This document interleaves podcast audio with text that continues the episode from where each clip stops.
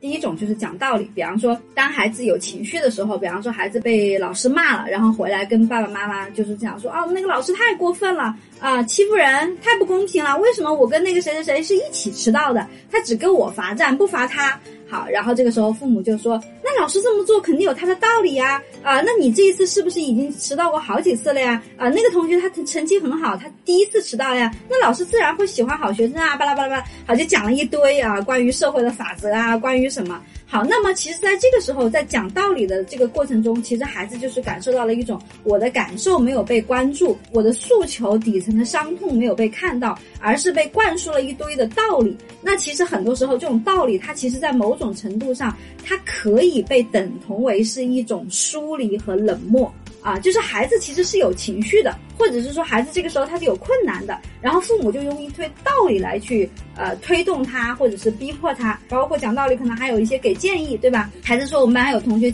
打人欺负我，好，然后马上这个妈妈听到了或者爸爸听到了，就说啊，那你可以跟老师说呀，或者说那他打你，那你就不要理他呀。啊，或者是那打你，你你就打回去啊啊等等啊，这种就是也是属于这一类的，就讲道理啊，给建议，这样做法也是非常非常常见的哈，就是成年人很喜欢，就是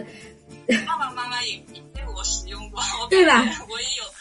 听你这样讲，我也想起过有这样的一些经历。对对，你你你好，你好好回忆一下，当你的爸爸妈妈跟你说这样的话的时候，你那个时候你有什么感觉？对，他不理解你，而且你还会有一种很无力的感觉，因为他给你的那个方法，给你的那个建议，其实，在你所处的当时处境中，其实对你来讲，你是有很多的原因，你是用不出来的，对吗？